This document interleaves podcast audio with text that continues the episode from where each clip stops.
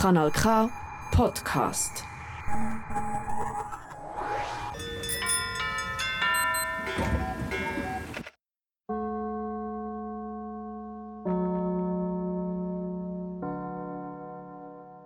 Das ist der Odeon Talk. Schön hörst du zu, über am Radio auf dem Kanal K, unter den Kopfhörer oder live da im Kulturhaus Odeon, direkt am Bahnhof Zbruck im Aargau.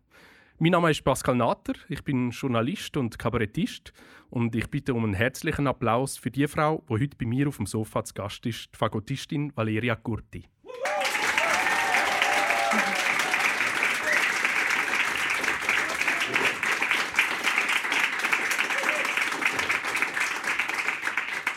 Valeria Curti ist 29, ist hier in Bruck aufgewachsen und ist heute auf der Konzertbühne in der ganzen Welt daheim. Seit ein paar Monaten ist sie Fagottdozentin an der Hochschule der Künste zu Bern.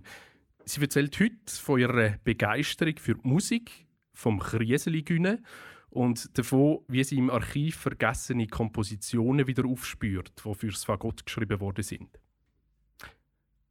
Valeria, ich bin ja selber eigentlich auch Musiker und immer, wenn ich ohne Instrument auf eine Bühne muss, weiß ich nicht so genau, was mit der Hand machen. Kennst du das auch? Ja, aber ich glaube, ich habe jetzt gerade schon natürlicherweise eine hoffentlich gute Pose gefunden für meine Hände. Was ich aber gerade gemerkt habe, ist, als ich auf die Bühne kam, habe ich den Reflex gehabt, mein Fagott, wo sie alle da hinten liegen sehen, mitzunehmen. Fühlst du dich jetzt schon ein bisschen leer? Ja, jetzt, wo du das gesagt hast mit der Hand. Ja, jetzt weiß sie wahrscheinlich nicht mehr, Tut mir leid, machen. irgendwann verflügt es wieder, in der Regel. Wann hast du denn das erste Mal im Leben ein Fagott in der Hand gehabt? Das war, als ich sechs war. Das heisst, ja, schon ein paar Jahre her. Aber richtig angefangen zu spielen, ist das eigentlich 20 Jahre her. Also 2004. Das Jahr ist mein 20-jähriges Fagott-Jubiläum. Für die die vielleicht jetzt Radio hören und vielleicht viel Kanal K hören und das Fagott gar nicht so kennen. Wie kann man sich das Instrument vorstellen? Wie sieht das aus, wenn du es nur mal verbal beschreibst? Also es sieht so aus wie lange Röhren, wo man reinbläst. Es ist ähm, ähnlich wie ein Oboe, aber viel größer. Also wenn man es am Boden stellt, ist es ungefähr eineinhalb Meter hoch. Und aus was für Materialien ist das? Das ist aus Holz, aus Ahornholz. Aber es hat oft einen roten Lack ähm, drüber. Darum sieht es so rot aus, aber eigentlich ist es ähm, braunes Und wie würdest du den Klang beschreiben vom Fagott? Natürlich, es kann alles, sagst du sofort. Aber der, der Charakter vom Klang, wie ist der? Also der Klang, den ich anstrebe, den habe ich auch nicht immer, aber das wäre ein sehr warmer Klang mit einer Brillanz drin, wo dann durch einen ganz großen Saal kann strahlen. Wo sich durchsetzt gegen alle Instrumente von einem Orchester. Ja, ich glaube, gegen ganz alle Instrumente kann sich es nicht durchsetzen, weil es ist eben eine schöne Qualität vom Fagott, finde ich, dass es auch sehr mischbar ist. Also es kann sich sehr gut auch mischen und verschwindet manchmal fast im Gesamtklang. Und das finde ich aber eigentlich eine sehr schöne Qualität. Also im Gegensatz zum Beispiel zu einer Oboe, wo ein sehr klaren und penetranten Ton hat, ist Fagott manchmal oder meistens ein bisschen versteckter. Im Peter und der Wolf, der populären symphonischen Dichtung von Prokofjew, steht ja das Fagott für den Großvater. Das heißt, es ist zuerst mal wahnsinnig überraschend, dass ein sechsjähriges Mädchen sich sagt, das ist mein Instrument. Wie war das damals? Ähm, ich durfte an Tag der offenen Tür von der Musikschule Meilen mit meinem Großmami damals. Und dort hat es einen Fagottlehrer, der ganz, ganz, ganz viel Fagott hat. Der Fagottlehrer hat lustigerweise auch ein ausgesehen wie ein Großvater. ähm, und hat aber auch kleine Instrumente gehabt. Also sind nicht alle eineinhalb Meter hoch gewesen, sondern es hat auch ähm, Quintfagott, also ganz kleine Fagöttli gehabt, wo ein sechsjähriges Mädchen hat können spielen und ich bin dann irgendwie den ganzen Nachmittag dort bei diesen Fagöttern hängen geblieben. und dementsprechend macht es natürlich auch höhere Töne als grosse Fagott. Genau, das Kleine macht höhere Töne. Aber ich habe dann direkt mit, mit 9 mit einem, einem normal grossen Fagott angefangen, wo aber aus Plastik war. Das hat gemacht, dass es auch ein bisschen leichter in der Hand war und nicht so schwer. dass es natürlich auch günstiger ist. Also ich nehme an, man braucht dann wie bei den Kleidern allbot wieder eine neue Größe Instrument. Das ist ein Vorteil am Fagott. Man kauft es normalerweise ein, einmal ein professionelles Instrument und kann es dann die ganze Karriere brauchen. Aber ja, das Plastikfagott damals habe ich gemietet. Also meine Eltern haben das für mich gemietet. Hast du es überzeugen? Äh, das weiß ich gar nicht. Nein, ich glaube nicht. Nein, das Problem ist, äh, nicht das Problem, aber ich glaube, es ist, weil das Fagott so ein seltenes Instrument ist, hat es nicht an jeder Musikschule einen Lehrer gehabt. und ich mag mich jetzt nicht mehr genau erinnern, aber ich glaube, es ist so gewesen, dass an der Musikschule Bruck der Lehrer, also der Patrick Klüscher, bei ihm habe ich dann anfangen, dass er gerade auf Reisen war und ich darum mich noch ähm, gedulden haben müssen. Darum noch nicht mit sechs Jahren angefangen, sondern erst mit neun. Aber ich glaube, das ist eben auch gerade super gewesen, weil ich dann nicht haben müssen, zuerst auf einem kleinen Fagott anfangen und dann umsteigen auf ein grösseres, sondern direkt auf einem, zwar Plastikfagott, aber auf einem grossen Fagott anfangen. Du bist in Bruck aufgewachsen. Was hast du für Erinnerungen an früher? Im Quartier, also ich bin in einem ganz tollen Quartier aufgewachsen, in Altenburg.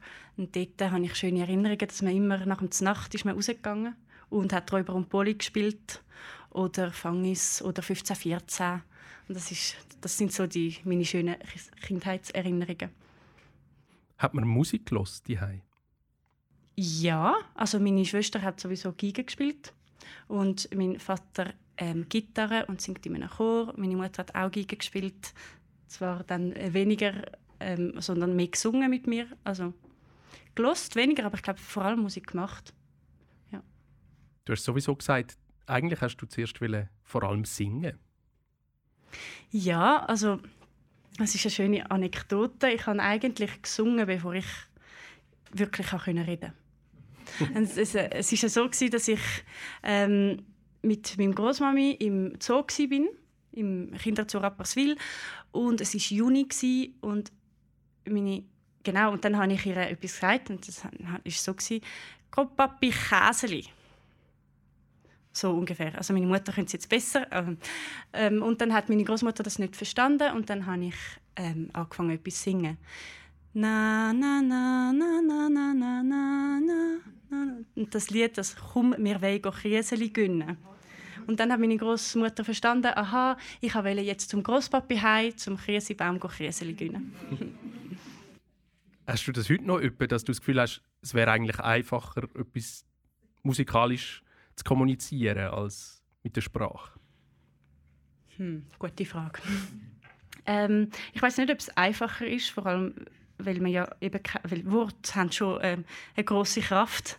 Aber was ich glaube, dass man durch, dass ich ähm, als Fagottistin hoffentlich durch mein, mein Musizieren kann, Leute auf einer anderen, anderen Ebene zu berühren. Also dass man vielleicht dann Emotionen kann erwecken, wo, wo man vielleicht dann als Zuhörer gar nicht merkt, dass man die eigentlich hat, aber dass die dann irgendwie rauskommen. Also das ist mein Ziel. Jetzt fangen ja wie du damals ganz viele junge Menschen an, ein Instrument zu spielen, aber nur die wenigsten bleiben so dran. Was hat dich gepackt? Wieso bist du dran geblieben damals? Ich glaube, da ist ein großer Teil auch meinen Eltern zu danken nicht nur, aber also erstens mal hat es mich sehr packt das Instrument und das, die, die Art von der Tonerzeugung. Aber es ist natürlich schon so, dass man als kleines Mädchen eben, denn ich habe vorhin gesagt, Räuber und Poli spielen und 15, 14. Und meine Eltern haben es geschafft, auf eine ganz natürliche Weise, ohne mich irgendwie wirklich dazu zu drängen, aber noch sagen, du Valeria, schau, es Gott statt dort noch. Willst du nicht noch schnell? Und dann, oh ja, okay. Und dann habe ich dann immer so Freude gehabt, dass ich dann noch schnell eine halbe Stunde oder so Fagott gespielt habe, bevor ich dann gegangen bin, 15, 14 ähm, spielen. Und ich glaube, das ist schon, kann, kann ich Ihnen auch Danke sagen an dieser Stelle. Und merkt man dann als Kind, dass man Talent hat? Nein, ich glaube, also ich, ich persönlich habe nicht gemerkt, dass ich Talent habe in den ersten Jahren. Ich habe einfach extrem Freude gehabt und das, aber vielleicht habe ich auch einen gewissen Perfektionismus gehabt und es wirklich immer gut machen. Ein Ehrgeiz, ein gesunder Ehrgeiz. Aber dass ich Talent habe, habe ich dann so im Teenageralter dann vielleicht gemerkt und das ist aber auch nicht unbedingt so gut gewesen, dass ich das damals dann so gemerkt habe. Also Erzähl. Hochmut kommt vor dem Fall. oh, wie war denn der Fall gewesen? Ähm, ich glaube ja, so, ich bin dann habe so ein meine kleinen ersten Erfolge gehabt, da in der Region und dann ja, schweizerischer Jugendmusikwettbewerb. Und ja, wenn man dann plötzlich anfängt ein internationaler an Probespiel gehen, dann merkt man, okay, das sind aber schon noch, obwohl es Fagott nicht ein bekanntes Instrument ist, da gibt es dann auch noch andere gute und, und junge Musiker, die einfach auch weit sind und und so. Ich glaube, ich habe also so, als ich ähm, ins Ausland bin, studieren für meinen ersten Master, wenn ich jetzt zurückdenke, bin ich glaube nicht so weit schon gewesen, wie ich das damals gemeint habe. Ist das eine schwierige Erfahrung gewesen, oder hast du irgendwann dann einmal weggesteckt? Nein, ich glaube, in dieser Phase habe ich das gar nicht gemerkt. Ich habe mich ja so toll gefunden.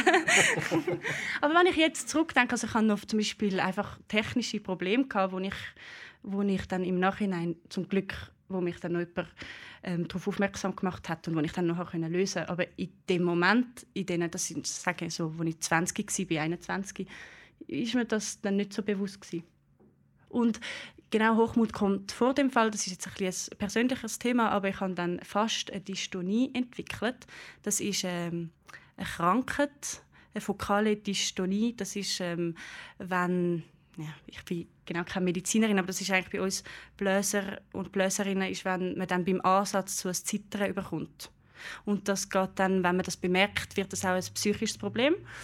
Das ist so bei mir, als ich 20, 21 war, einen kurzen Moment habe ich das gespürt und, und so. Und das, ja. zu, zu, einer wirklich heiklen Zeit, oder? Ja, also, sehr. Ja. Anfangen hast du professionell zu arbeiten auf dem Beruf. Ja, genau. Da habe ich sofort ein paar Monate pausieren und herausfinden, von wo das kam. Genau.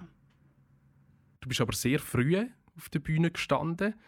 Deinen ersten Auftritt als Orchestermusikerin hast du mit dem Siegenthaler Jugendorchester gehabt. Was hast du für Erinnerungen daran?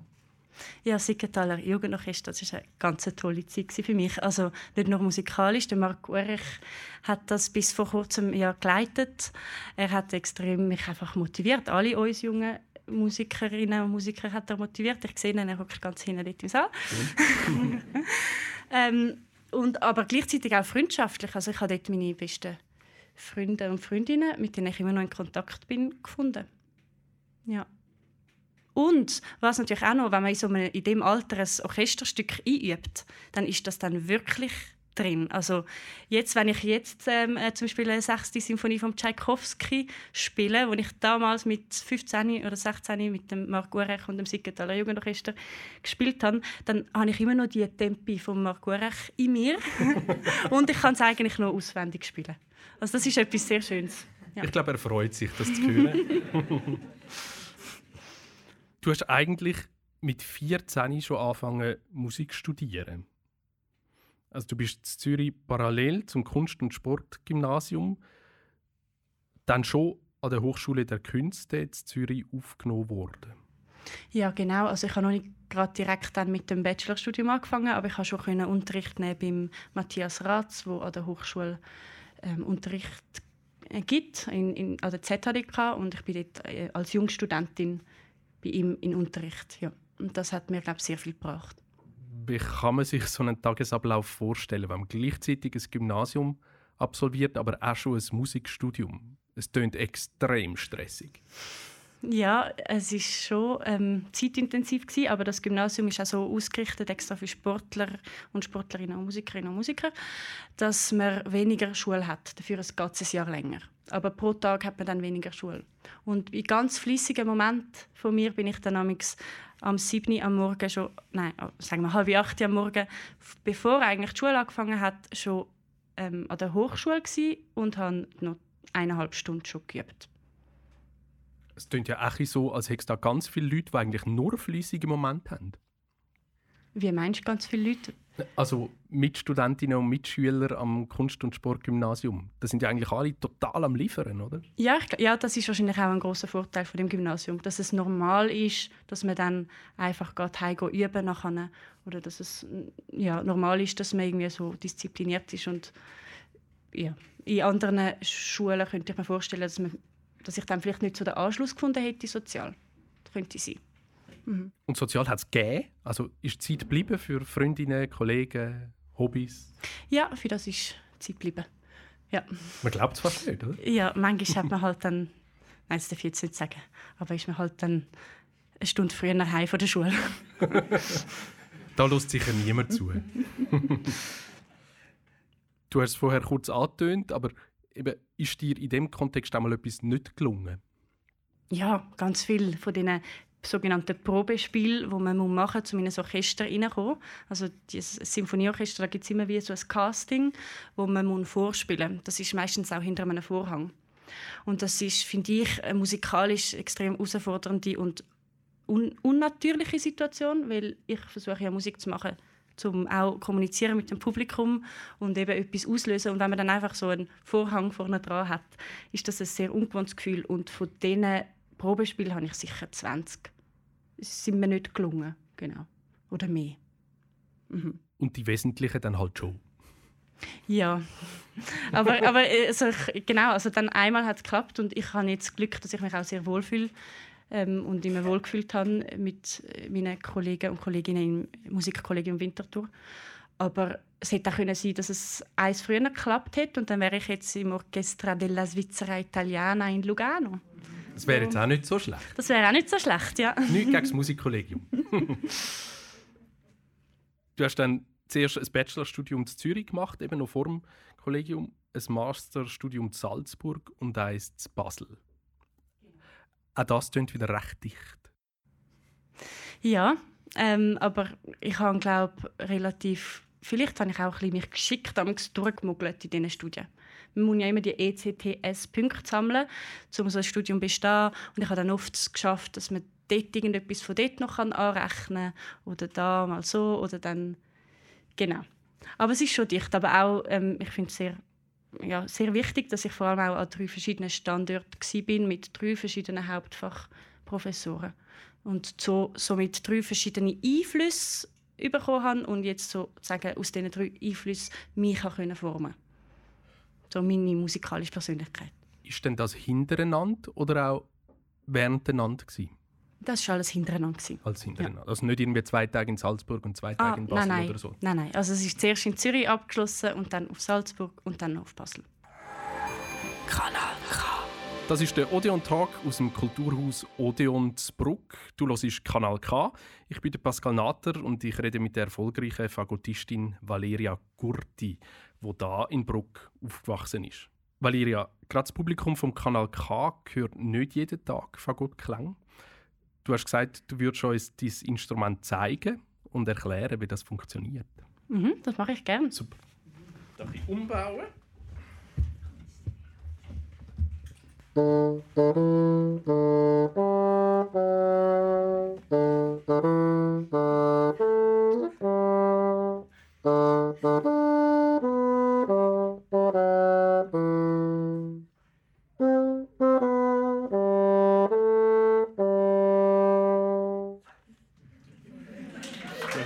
Vater hat heute Geburtstag.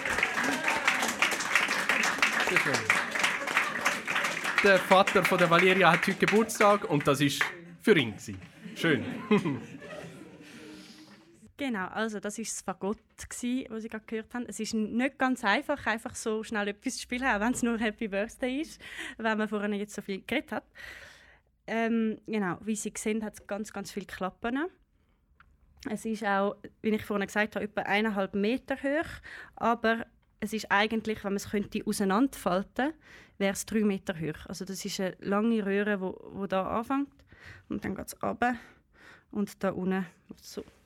Für den tiefsten Ton tut man alle die Klappen zudrücken. Das heißt, die Luft geht wirklich von da durch die ganz drei Meter lange Röhre und es klingt dann so.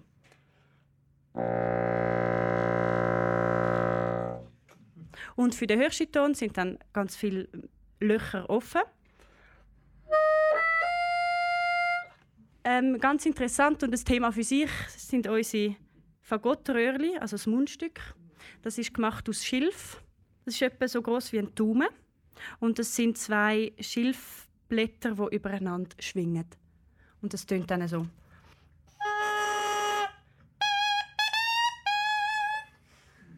Und das ist extrem wichtig für den Klang vom Fagott. Also ich kann, das ist jetzt ein, ein ziemlich gutes Röhrchen, das ich drauf habe. Das tönt so.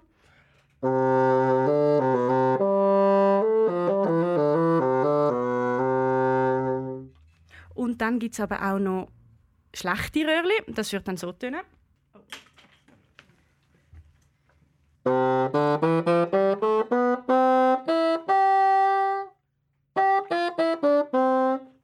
Ja, so ein bisschen so mehr wie Enten oder so. genau. Ähm, aber vielleicht, wenn Sie dann noch mehr Fragen spezifisch haben, können Sie die gerne auch noch am Schluss ähm, stellen.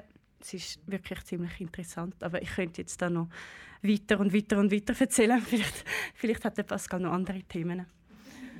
Also, was mir noch aufgefallen ist, ist eigentlich ein recht unpraktisch gebautes Instrument. Also man hat ganz viele Löcher, aber man kommt eigentlich nicht so richtig dazu, um die zu drücken und hat darum die Klappen, die so lang sind. Ja, genau. Also das ist der Grund ist, du sagst jetzt unpraktisch, ich finde es praktisch, wenn man von der historischen Aufführungspraxis auch kommt, also von einem Barockfagott. Das Barockfagott hat nur vier Klappen. Und das moderne Fagott, ich muss immer wieder neu zählen, aber etwa 25. Ähm, und das ist eben eigentlich praktisch, weil man kann so mit, mit dem Daumen, ähm, mit dem linken Daumen 1, 2, 3, 4, 5, 6, 7, 8, 9 Klappen bedienen und muss dann nicht. Ja, das ist schwierig zu erklären, aber es ist irgendwie unkomplizierter, als wenn man weniger Klappen hat. Spannend, wenn man von dem Instrument kann zu unkompliziert kommen Ja, sagen wir es so, es ist ähm, zum Beispiel der Vergleich zwischen einem Barockfagott und einem modernen Fagott ist so, wie wenn man im Ski, also Ski fährt, entweder auf modernen Ski auf der Piste, wo es vielleicht dann mehr Geschwindigkeit hat und st stabiler ist, und vergleicht mit nicht so guten Ski im Tiefschnee. So. Das ist jetzt ein bisschen komplex vielleicht, aber so fühlt es sich für mich an. Und ist es dann auch so, dass man heutzutage mit den neuen Ski besser Ski fährt als damals? Aha, also mit also genau, ob man heutzutage mit modernen Instrumenten sozusagen besser spielt als man damals. Ich glaube, im Fagott ist es ziemlich aufwärts gegangen. Also ich glaube, noch im Vergleich zu vor 40 Jahren gibt's jetzt, ist das Niveau von, von der modernen Fagott, aber auch von den Fagott-Spielerinnen und Spielern, glaube schon höher, ja. Also wenn man jetzt aus der heutigen Zeit Literatur aus, aus dem Barock spielt, tönt es eigentlich besser als damals, wäre ah. jetzt die naive Folgefrage. Aha, so. Es tönt sehr anders. Es ist weniger authentisch. Ja. Es ist jetzt ein sehr komplexes Thema. Aber ich kann natürlich mit dem, genau, mit dem modernen Fagott spiele ich auch sehr oft barocke Musik. Es ist einfach nicht das gleiche Gefühl, wie wenn ich mit einem Barockfagott barocke Musik spiele. Ja. Kommen wir vielleicht später noch auf die historische Aufführungspraxis und bauen jetzt wieder um.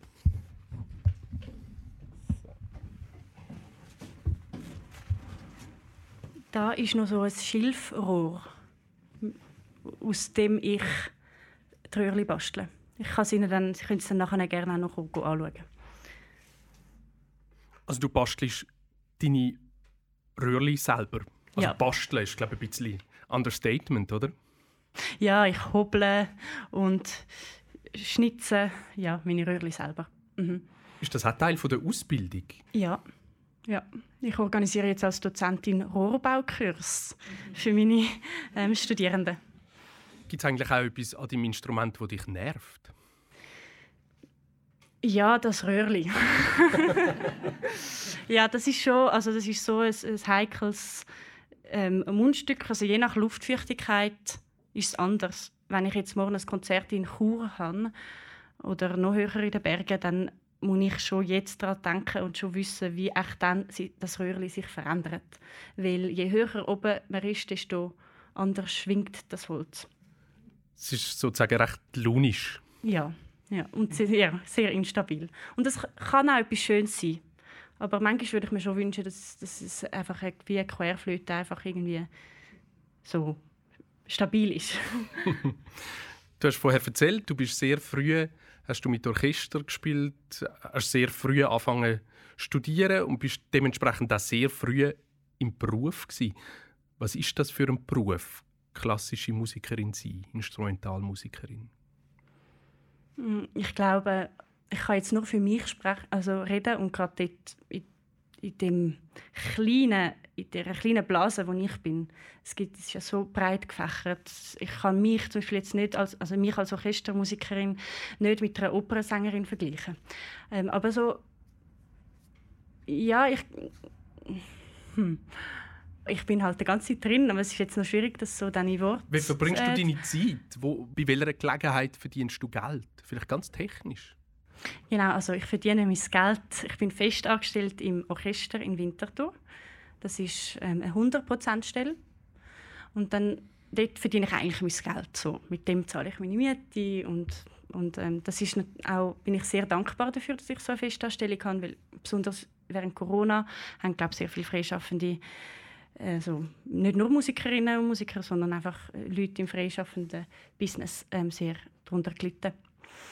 Ähm, von dem her bin ich sehr dankbar für die 100% Stelle. Jetzt meine, gerade im Moment meine Passion ist das Unterrichten. An der HKB also in Bern bin ich 20 bis 40 Prozent angestellt. Das ist eine Bandbreite, die ich habe. Im Moment sind es 23 Prozent. Das heißt, einen Tag in der Woche unterrichte ich in Bern und das macht mir extrem, extrem, extrem viel Spaß. Und dann habe ich noch meine freischaffende ähm, ja, das klingt jetzt alles nach sehr viel. Ich weiß, es ist auch ein viel. ähm, und noch meine, genau, meine Freischaffende, also meine selber organisierten Konzerte oder so, so etwas wie jetzt, da, da werde ich dann von außen angefragt und sage dann gerne auch zu. Der Orchesterbetrieb, das ist sehr gut durchorganisiert. Da wirst du disponiert und weißt Monate vorher, ich bin dann und dann an der Probe, das sind Konzerte, ich muss dann in den Bus einsteigen, wo wahrscheinlich für mich organisiert ist.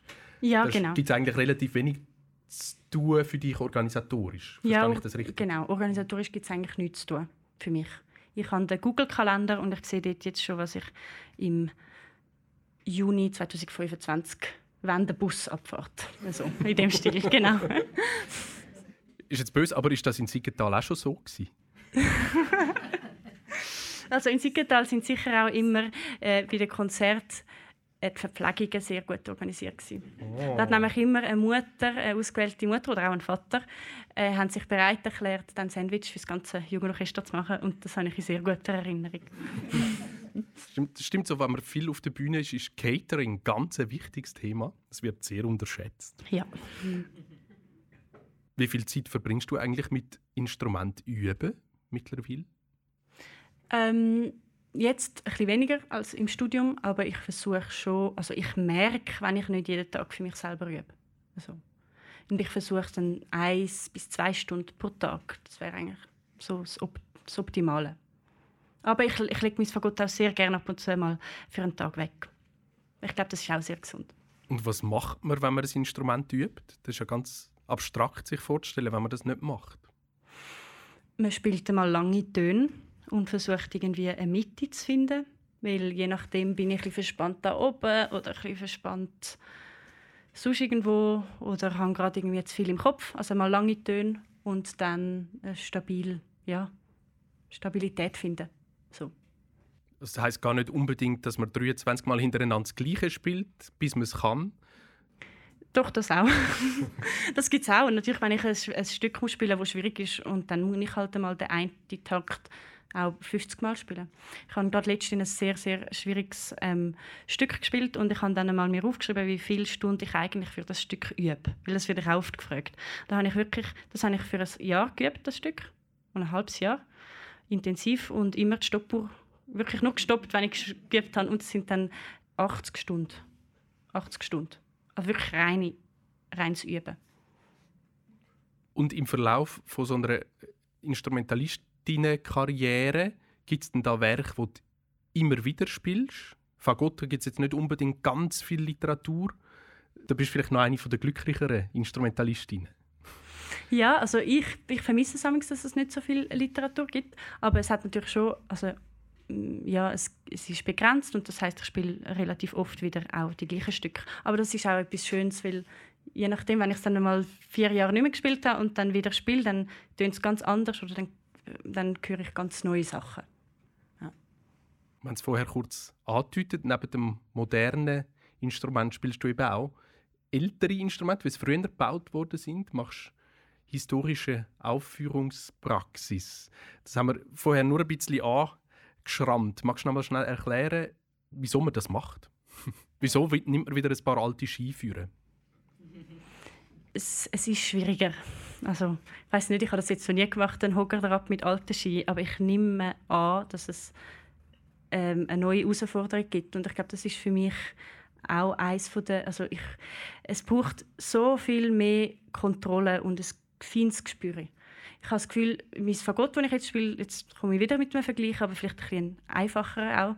Ähm, es ist wie wenn, wenn ich mit einem Vollautomat Auto kann fahren wo alles ein bisschen schon drin hat und es bremst ab. Oder wenn ich mit einem Oldtimer jetzt würde los und dann muss man dann die Kupplung ganz gut spüren, wo ist das Gas. Also, und das ist auf dem, dem Barockfagott ist das wirklich so. Man, sobald man die Luft ein bisschen zu schnell reingibt, dann, dann macht es oder dann ist es extrem unrein oder dann passiert irgendetwas.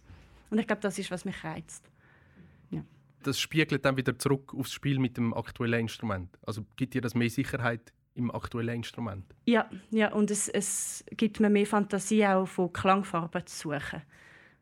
Ja, also ich habe das Gefühl, durch, durch das Spiel auf dem alten Instrument habe ich dann auch sehr Fortschritte noch gemacht auf dem modernen Instrument. Ja. Und da spielt man dann auch Literatur von früher? Also ja. jetzt zum Beispiel eben Barock oder Romantik? Genau. Und dann weiß man zum Beispiel, dass ein paar Sachen eigentlich fast unspielbar sind und auch dementsprechend richtig schwer. Und dann, glaube ich, hat man nochmal einen anderen Blick auf die Werke, wenn man das weiß. Macht man eigentlich auch das Umgekehrte? Also spielt man mit einem Barock-Fagott aktuelle Literatur? Nein, weil das meistens nicht möglich ist, wegen der Tonhöhe. Also das Barockfagott hat einen begrenzteren ähm, Umfang. Aber ich habe auch schon gedacht, was ich toll fände, wäre mal ein Barockorchester zu nehmen und irgendwie äh, mit zeitgenössischer Musik so ein, oder Elektronik noch dazu zu nehmen. Das fände ich, glaube sehr spannend. Hat eigentlich das Publikum damals auch eine andere Rolle gehabt, als heute hat? Ja, ich nehme es fest an ich, also ich, ich stelle mir vor, wenn, wenn damals der Mozart eine Symphonie komponiert hat und dann sind alle dort hin und haben die noch nie gehört. Also es ist wirklich so, ich, wenn wir jetzt G-Moll-Symphonie von Mozart, die kennen wir irgendwie schon in- und auswendig und Sachen, die damals riesig etwas Neues war, etwas Bahnbrechendes, das merken wir heutzutage, also ich merke das gar nicht, weil ich ja damit aufgewachsen bin. Und dementsprechend glaube ich, ist auch das Publikum dann mit einer ganz anderen Haltung auch ins Konzert. Nicht zum einfach ein schöne Musik hören, sondern wahrscheinlich eher zum, was hat jetzt der Herr Mozart Neues komponiert. Und dementsprechend nehme ich an, hat es auch eine andere Funktion gehabt, ja, und ist auch vielleicht kritischer gewesen. Vielleicht. Also ich habe jetzt noch nie selber ein Konzert erlebt, wo man ausgebuht worden ist. Und ich weiß, dass das früher noch oft passiert ist. So, ja. Es muss recht wild sein in dem Fall. Eine mhm. wilde gesellschaftliche Veranstaltung, wo man ja, und Lust Oper... hat, alles zu verwerfen. Ja, und in der Oper hat man gegessen und geschwätzt und, und so. Also es ist schon ganz anders. Ja, gewesen, nehme ich an. Ich bin leider nicht dort. Kanal K. Wie ist denn der Einfluss vom Publikum heute, wenn du ein Konzert spielst als Solistin? Was würdest du sagen, ist der Anteil, den das Publikum hat? Ähm, für mich, weil ich auch gerne kommuniziere mit dem Publikum, ist, ist, hat, er einen wichtigen, also hat das Publikum einen wichtigen Anteil.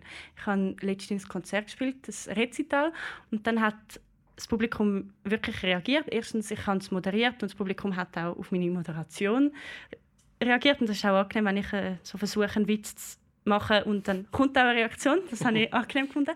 Und eben, gleichzeitig auch in der Musik hat es auch ein paar lustige Momente gehabt und da habe ich wirklich gemerkt, das Publikum hat reagiert. Und das, ja, das finde ich, ich spüre das auch, auch wenn ich auf der Bühne bin und auch wenn vielleicht sogar das Publikum schwarz ist, also, also, also nicht beleuchtet, spürt man das schon. Und dann kann ich mich entweder wohler fühlen oder auch ein bisschen unwohler. Aber gibt es auch mal, dass zum Beispiel, zum Beispiel ein Stück Musik bei der Probe mehr zum Fliegen kommt, als dann bei der Aufführung? Ja, also für mich, das ist jetzt im Orchester, aber wenn ich also ich bin auch emotional und ich gebe mich auch sehr gerne in die Musik rein. Und ich merke für mich, wenn ich brülle während dem Spielen, also das ist im Orchester, ähm, dann ist das eigentlich immer in der Generalprobe und nicht im Konzert. Weil im Konzert hat man vielleicht noch eine andere Anspannung und in der Generalprobe bin ich jetzt persönlich, das ist auch für jeden anders, aber ich bin ein bisschen gelöster. Und vor solistischen Auftritten mache ich es genau umgekehrt. Dann versuche ich in der Generalprobe noch nicht alles zu geben, um diesen speziellen Moment dann fürs, fürs Konzert ähm, aufzusparen. Und die sind willkommen, die werden nicht weggeschnauft? Die emotionalen? Nein, ja, die sind bei mir willkommen. Wenn sie kommen, dann kommen sie, aber ja. Da kommt es eben auch aber wieder aufs Publikum drauf an. Wenn ich, also die können auch nur entstehen, wenn vom Publikum her ich mich so wohl fühle, dass es entsteht. Ja. Du hast erzählt, seit ein paar Monaten bist du Dozentin an der Hochschule der Künste in Bern. Wie ist es denn überhaupt dazu gekommen? Ich habe mich beworben, wie man sich bewirbt.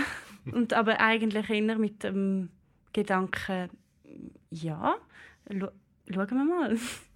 Und ich habe auch selber, ich habe wirklich nicht damit gerechnet, dass sie mir diese Stelle würden anvertrauen Aber ich habe mich wirklich gut darauf vorbereitet. Ich habe alles gemacht, was möglich ist.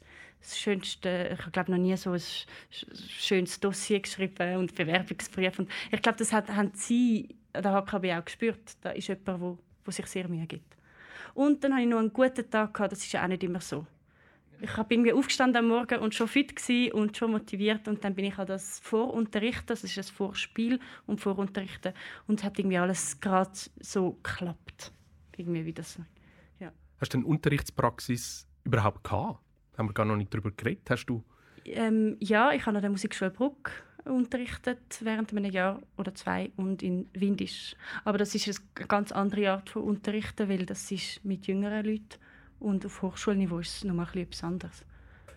Aber weil ich glaube auch gerade erst das Studium abgeschlossen habe, bin ich auch noch so nah an dieser ähm, Hochschulpraxis gewesen, dass ich, ja, dass ich halt einfach eine andere Perspektive eingenommen habe und dann, also, und dann versucht habe, etwas beizubringen, statt zu lernen.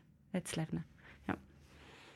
Und wie kann man sich das vorstellen? Als Hochschuldozentin, Fagottistin, was machst du mit deinen Studentinnen? Einzelunterricht, 90 Minuten pro Studierende jede Woche. So, das ist, was ich mache. Und jetzt wollte ich es natürlich auch sehr gut machen und möglichst ihnen ganz viel Hilfe geben. Darum tue ich dann eben noch so ein Rohrbau-Weekend mit einem aus, also mit jemandem, der ganz gute Röhrli baut. Ich selber mache es eben nicht so gut. Tue ich das noch organisieren oder dann gibt es jetzt dann im April einen Meisterkurs mit dem Fagottist aus Paris, wo dann kommt so. Und dann gibt es noch Klassenstunden, wo dann äh, die Pianistin noch dort ist und dann müssen alle vorspielen und dann gibt es noch ein Feedback. Ja. Und ich bin auch da, wenn sie Probleme haben. Also, äh, ja. Ich versuche, es sind jetzt alle vier Studierende aus dem Ausland auf Bern gekommen einer aus Israel, eine aus der Türkei, jemand aus China und eine aus Portugal. Und das ist für sie eine extreme Umstellung, vor allem auch finanziell. Und dann geht es auch darum, Stiftungen anzuschreiben und irgendwie so ein, genau, da bin ich dann auch, bin ich zwar, ist eigentlich nicht mein Job, aber ja, ich, ich versuche dann auch möglichst viel zu helfen in diesen Angelegenheiten. Und deine Studentinnen sind auch, wie du damals, machen 17 Sachen gleichzeitig und spielen neue sieben Trios und zwei Orchester. Es ist unterschiedlich. Äh, ich glaube, jetzt sind sie erst noch sich am, am so die, die Netzwerke aufbauen. Aber ja, es gibt unterschiedliche Tendenzen. Eine ist eher acht Stunden am Tag in der Hochschule und übt für sich. Und die andere ist schon mehr da am, mit, dem, mit der Gitarristin am Spielen und dort noch Bassklarinette und so. Ja. Und das Instrumentalstudium ist so belastbar. Geht das alles? Die verschiedenen Selbstverständnisse oder die verschiedenen Fokus, Foki, wo man sich setzt? Ja, da sehe ich auch ein bisschen meinen Job drin, je nachdem. Man kann sich auch ein bisschen verzetteln. Zum Beispiel, wenn jetzt jemand kommt und sagt, ich will jetzt unbedingt Barockfagott und dann noch das klassische Fagott und gerade schon jetzt am Anfang im Bachelor würde ich vielleicht sagen, warte, versuchen wir zuerst, dass du vom modernen Fagott ein gewisses Niveau erreicht hast. Ja, genau, das ist glaube ich auch ein wichtiger Teil von, meinem, von meiner Arbeit, da irgendwie ein bisschen das kanalisieren. Und so ganz berufspraktische Sachen sind ja auch ein Thema. Selbst Marketing, von sich erzählen auf Social Media. Redet man darüber? Ja, gerade heute. Ja, gerade heute habe ich das erste Mal darüber geredet. Mich hat eine Studentin gefragt, ob sie echt ein Instagram-Profil machen Und was hast du gesagt? Ich habe gesagt, ja, ich würde. ähm, das ist so ein, ein Thema, aber ich, ich habe jetzt selber gemerkt, zum Beispiel, das ist jetzt ein Beispiel, aber in Winterthur haben wir unbedingt kurzfristig ein zweites Fagott gebraucht. So, jemand ist krank geworden. Dann hat mir die vom Büro angerufen, Valeria, wir brauchen unbedingt morgen jemanden, der kommt.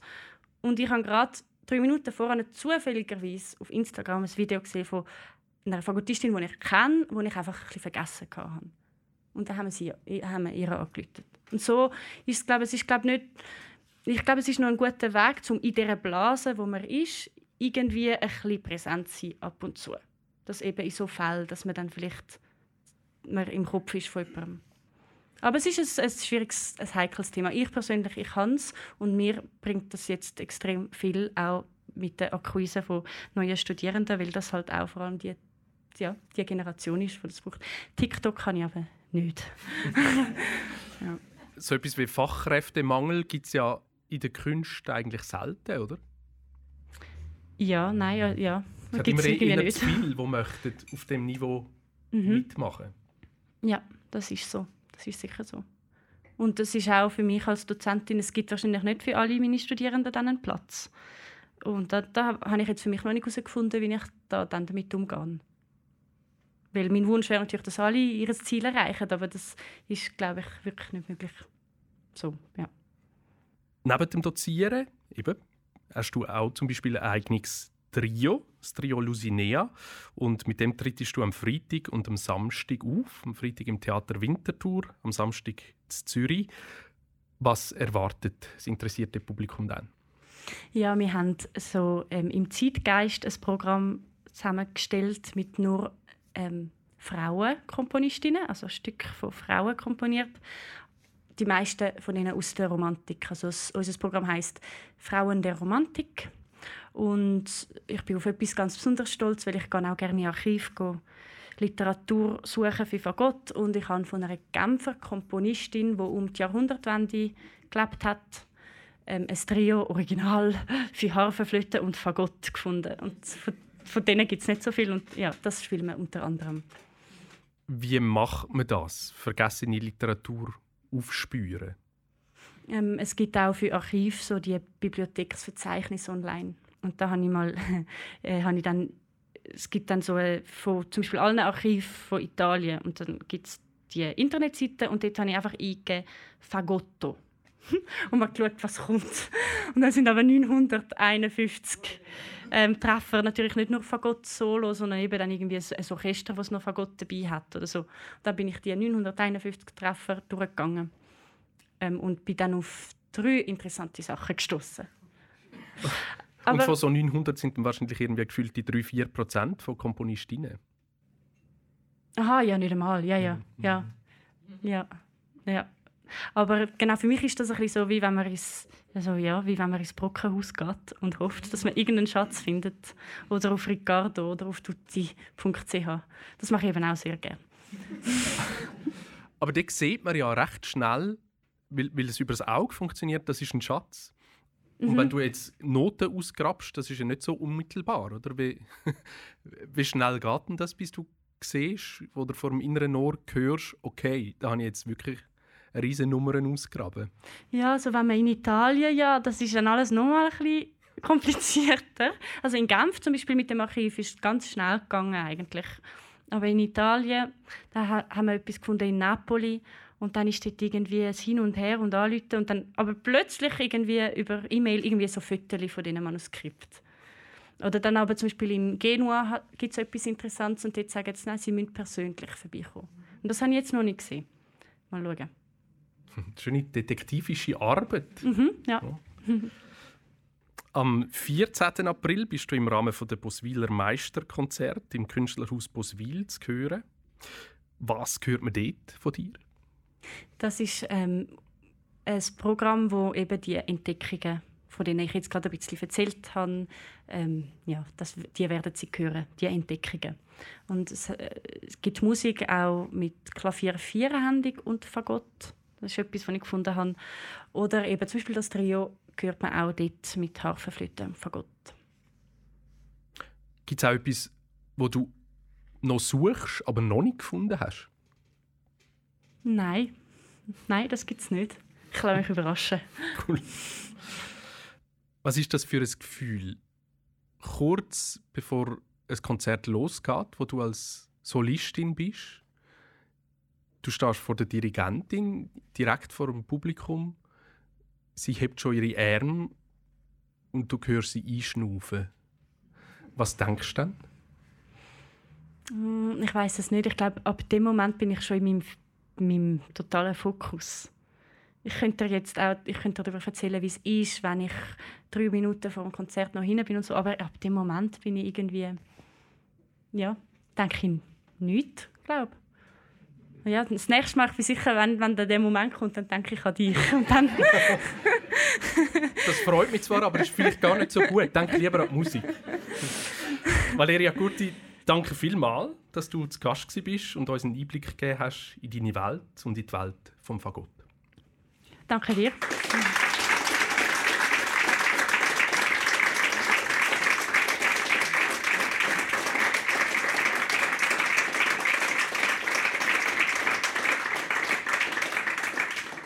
Danke auch am wunderbaren Team vom Odeon. Danke am Live-Publikum, euch fürs gespannte Zuhören.